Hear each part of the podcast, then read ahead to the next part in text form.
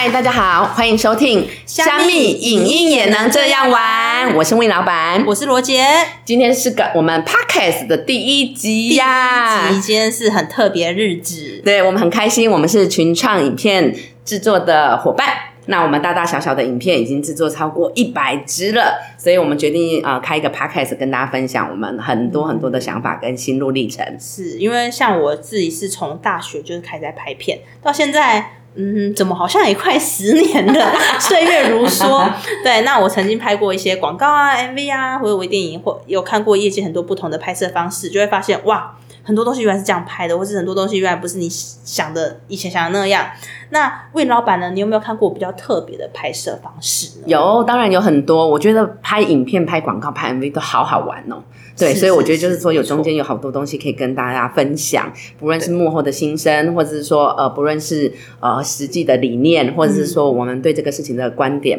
所以我觉得这个 p a c k e t 的部分是我们可以跟大家分享的一个很棒的管道，这样子。对，那你刚刚问到我的问题是说，哎，我有没有呃拍什么影片觉得很有趣呢？对啊，或是比较特别的拍摄方式。哦，我想要分享的是，我近期观察到，我觉得手机拍片，嗯，好像还蛮夯的，然后。可不可以运用在我们拍片的范畴当中？我觉得这个还还蛮有趣的题目，这样子。对，是没错，因为好像看到也是蛮多，就是业界啊，已经开始在尝试手机拍片了。这边，因为手机其实改变现在很多世代，不管是我们生活形态还是什么的，那它现在其实它也涉及到了我们的影视圈的部分。对，所以那手机拍片，所以手机拍片应该是没问题的。但是，魏老板，你有没有觉得说？呃，手机拍片有需要注意什么东西吗？啊，我觉得就是说，手机拍片的部分，它让拍片这件事情变得更容易了。哦，没错，对。然后你不觉得我们可以没有钱包，但是一定要手机？就我自己个人而言是这样啦。还有 Line Pay，我反正我没有钱包没关系。对，有 Line Pay，或者是说，哎，你 call 谁？或者说，哎，你怎样转账支付都 OK 嘛，对不对？对，甚至可以没有家门钥匙，但不能没有手机这样子。对对对，没错。然后我觉得手机拍片的部分，它就是让拍片这个事。事情又被更简化了，是更容易了，人都可以触及到，对，人人人人都可以拍，对，然后又加上它有很多内建的这个一些很容易就可以剪辑的软件，对对，它让拍片普及化了，生活化了，然后以及有更多的可能性，我觉得这是好的。是是是，因为手机大概是在这款手机大概在二零一零年左右才开始，就是开始普及化。那那时候 Apple 它就发表了第一支的可以达到七百二零 P，哎，七百二零哦，现在好像到四 K 了吧？OK，对，那时候是 iPhone 四，那我们现在是 i，今年要出 i 四。哇塞！对，已经你看 iPhone 时代的眼镜，这是时代的眼泪。对，所以那时候其实，其实，在那时候十二年前吧，我们就很精准知道，手机是可以拿来拍片的。可能魏老板，你知道吗？那时候我还是个高中生。OK，你现在是要呈现你的年轻，是不是？也没有啦，我们之间其实时代差距没那么大。OK，好，好，对啊。所以我的意思说，其实手机拍片它是很好玩的。那我知道说，也有很多国际大厂，它其实也有过这个拍片的计划，对不对？就是说，像呃那个宾利汽车，你知道吗？高档的宾利的部分，它曾经采用 iPhone 五 S 来拍第一支的这个电视广告。他投放的渠道是 TVC，然后就是说相当的成功，因为手机上电视广告吗？对对对，就是手机拍片，然后呃去做电视的这个广告这样子。那可以想见，它拍片的品质跟呃这个部分的话，已经是可以呃去很棒的一个载体了。这样子是是是是。可是我记得在一开始，好像手机拍片的时候被视为是一种噱头，尤其在影视圈，他会认为你在挑战这个传统。但是现在我发现好像慢慢的都改变了，因为像我呃国内就有一些像是 MV，或是像呃卢广仲、米亚仔，或是周兴哲的《终于了解了自由》，都用都用手机来拍片。你说的是卢广仲吗？对啊，我很喜欢他哎，真的哦，对呀，我很喜欢他哎，但是我不知道说米亚仔竟然是手机拍出来的。对，因为我觉得他机位非常漂亮，是一般人你可能不会意识到的，因为我们。呃，就是数大家一般普罗大众，我们用手机拍片，大家可能就想记录而已，记录而已。可是他那个可能他就是有经过导演的设计、敬畏啊，还是呃呃光线啊，去做一些这边的巧妙的安排。而且后来那个导演啊，他还拍了我们亚洲第一部的呃 iPhone 拍摄的长篇电影《怪胎》。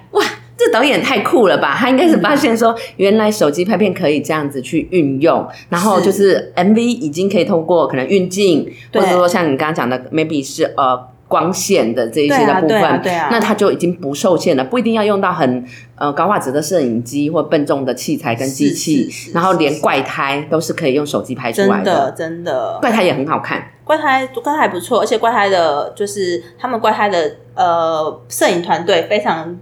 也不是算精简啦，因为其非常怪，怪对，因为因为他他们就是呃器材没有那么多，当然你没有那么多，我不需要那么多人力，所以它其实也是造成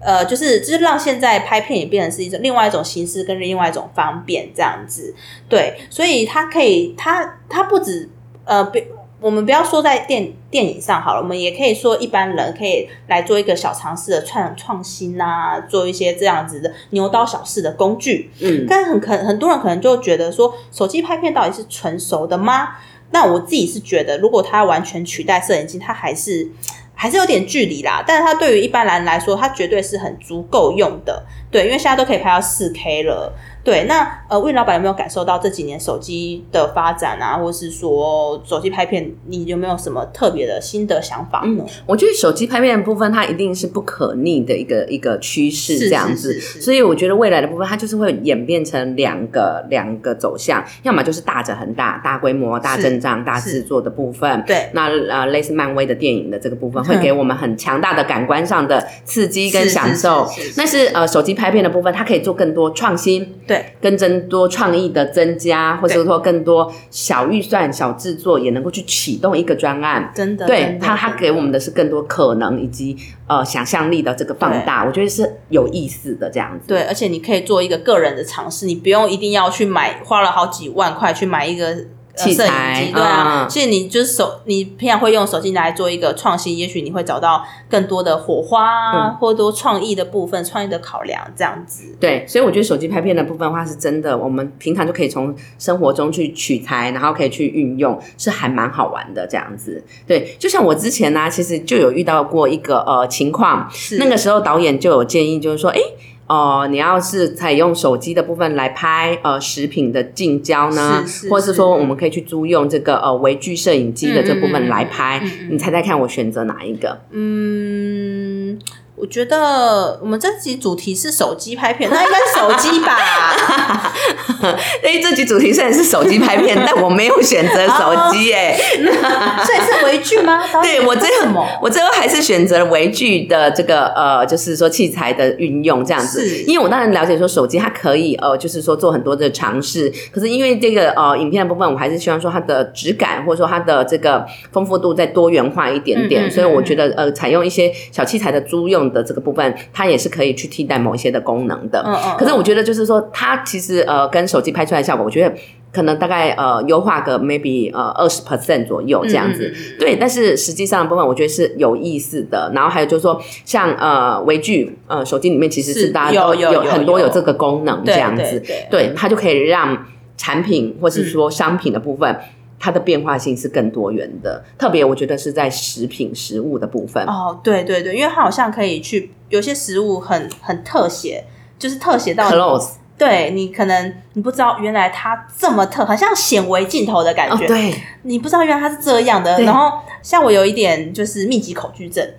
然后所以我看到那么多，我就哦，好可怕。但我相反呢，我相反，我很喜欢那一些，就是说，嗯，透过微距镜头或是显微镜头下别人看不到的样貌。哦，对，就像我那天在捷运上看到的，呃，是 iPhone 最新的广告，是它就在彰显它的手机的这个微距的这个镜头的部分，嗯嗯嗯可以把，例如说，我举例洋葱。洋葱的这个、呃很剖面的这个哦细的纤维的这嗯个嗯质感跟这个美丽表现出来，嗯嗯嗯。或者是说 OK maybe 是凤梨凤梨的这些的花纹，哇，我好喜欢那一些的部分，所以可能是因为我没有密集恐惧症，然后、然后又又在喜加上喜欢这一些。平常看不到的小镜头，对，是是对所以我觉得就是说，微距的这个发明真的是太棒了。可是我觉得不不只是这种很特写镜头，其实它大景也可以很就是很好看。就像是我之前有去爬百越，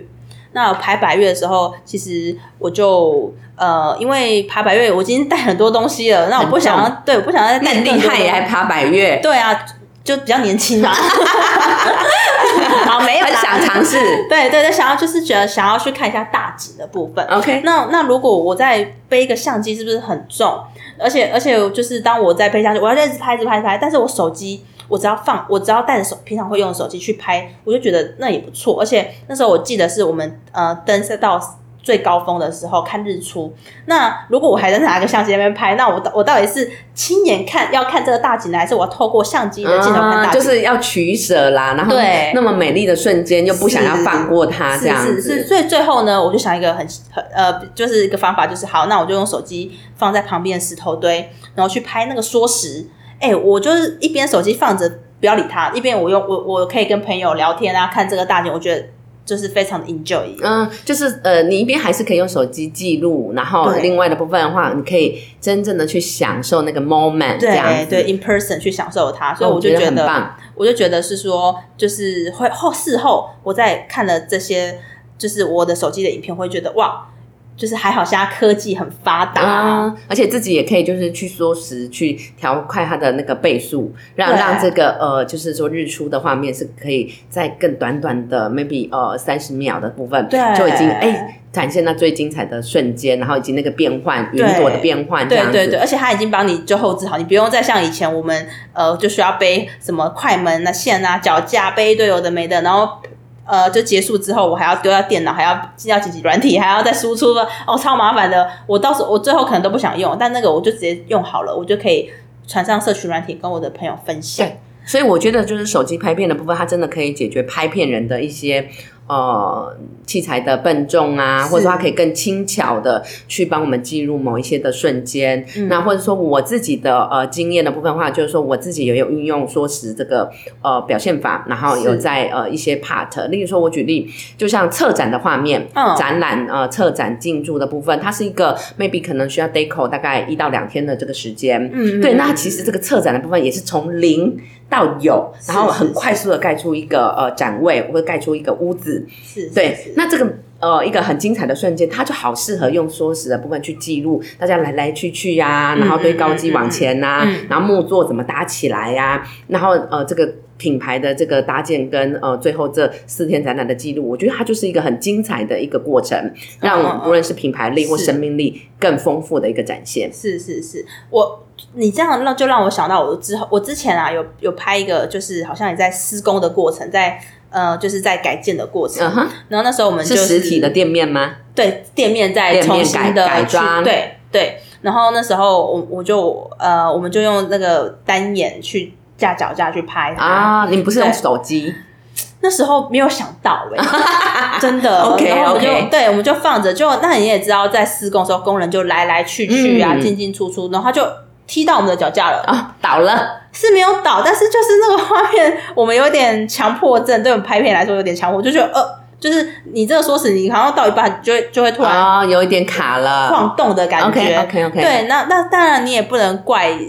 呃工人嘛，因为他们也很辛苦。对，那有时候，而且有时候我这么。你相机放那边，其实你占了很大的空间，那可能他们真的对他们来进出来说真的非常不方便。那我后来想说，其实我们也可以用手机耶，因为手机我就放一个很角落的地方，大家不会碰到然后也不会去踢倒它，然后它也是可以完成这个任务。对，，而且我可以放到随便一个柜子啊，什么我也不用用那脚架，还要占一个位置，我就觉得其实手机也也是可以做一个好像 option 的感觉。嗯，我觉得是可以的。我觉得它可以，就是说，除了主主机就是主要的这个机器摄影机或者说副机之外，它还是可以去呃，就是说捕捉一些呃其他镜头，或者是说像用缩时的公用的部分，它都是很好的这个替代。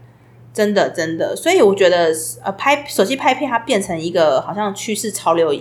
这样子的感觉，因为它不止在拍片现场好了，它连在场刊的时候，其实我都觉得是很有帮助的。因为在我们正式拍摄前，我们都会需要场刊嘛，所以我们就是要到现场去确认一些细节，或是拍摄一些模拟照，来让在拍摄前，我们再把这个功课做得更。呃，精致一点。我觉得要解释一下，就是场地的那个勘察啦、对场勘啦，这样子，让有一些就是说比较没有实物经验的朋友们，那个场勘的部分，我觉得蛮重要的。场地勘察的部分，是先去看看这个拍片的现场环境啊，我的镜位要怎么摆啊，我的人要怎么放？因为有时候我看照片不准嘛，我还是要去现场看，就哦，原来这个空间这么大，还是原来这个空间有什么那么小？对对 之类的。对，那以前我记得在以前的时候，那时候相机。手机还不普及，相机还很贵的时候，其实那时候就只仰赖着摄影摄影师一个人的相机。对，那他现在时代不一样了，现在是那时候我们去看景，我们不会只有摄影摄影师拿摄影机，我们其他人也可以用手机来做一个场地的拍摄记录。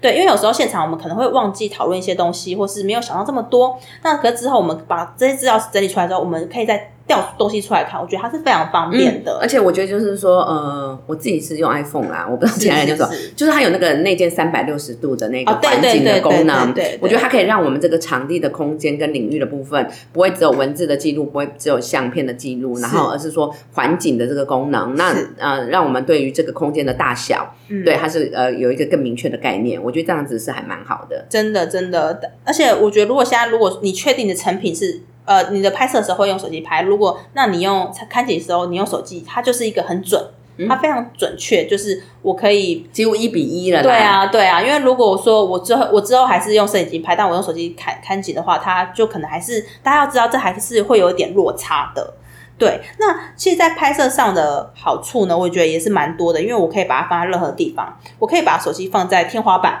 好像当一个呃监视器角度，或是我放在冰箱里。呃，然后打开打开冰箱，那个画面感，那个那个那个主观镜头感都会很好看。因为像冰箱的话，我就不然我们以前的那种方式，我还要再做一个后门，那等于就是道具。那道具这个东西，它就是要花费到金钱，对，所以金钱大家都会很在意。所以有时候，其实我就觉得它也是一个很好的选择。嗯，其实你刚刚讲那个两个角度，我都有运用过。对我，我还要再分享，就是说，像洗衣机，我有把手手手机放在洗衣机，然后给它加一个防水套的部分去做运用。对，然后我我觉得就是说，因为机器它本身是昂贵的，可可是手机相对来讲成本比较没那么高，所以它就可以去滚啊，可以去摔呀，简易的这些不怕碰撞的程度是比较高的，这样子。所以它可以在很多的角落的部分去。呃，support 我们可以去 support 这个拍片的部分，这样子。对，我觉得它也不只是对于呃我们的，比如说美术道具这边的经费啊什么的，我觉得它也是可以让我们的，比如说假设我们有个车内景的话，那我们我们就少了很很多大型机机器的进驻这个车内，嗯，那我们反而让演员也可以有更多的表演空间，可以可以感觉我我好像站在一个车内，不会觉得旁边一堆机器、一堆人、一堆器材的感觉。那我也要再分享一下，就是说，我觉得就是说，像我之前也有拍过一个 ATM 的场景，是是。那 ATM 的部分你不可能拆掉再重弄一个嘛，这样子。对，那所以我们就把手机藏在就是说演员的视角可以看到的地方，去取代呃这个镜头的位置，这样子。那他就可以呃可以看到呃他是。在操作这个 ATM 的这个画面的部分，让整体的部分话，其实呃设备缩小了，那可发挥性就变大了，这样子。对，然后我们就不只藏了一只手机，而是好多只，所以我们可以取到不同镜位的这个角度，这样子去做后置的剪辑。对，所以我们可以在有限的呃，就是一样的空间内，我们不用再伸出另外的空间，或伸出另外的 ATM，或是我们就可以省了一些。呃，预算的精简，然后可以，我们就是不受时间或空间的限制。嗯嗯，哎，可是我想要那个问一下罗杰哦，你觉得就是说，是不是大家都有那个迷思啊？认为说一定是 iPhone 的拍出来比较好，然后神送的跟 OPPO 或者说其他牌子，你觉得呢？还是说不会？不会，不会，因为我觉得，呃，iPhone 是当然它是一个手机界的龙头，但其实我觉得，呃，其他其他品牌像神送啊、OPPO 啊。或是任何，他们也知道现在大家对手机最有感的就是拍照，因为我们出去玩，我们都一定会拍照什么的，所以他们也会知道这个手机拍照功能，只要越好的话，我越可以吸引消费者来买。像呃前两个礼拜，就是我爸爸刚他刚好就是换手机，他换神送，哎，他神送。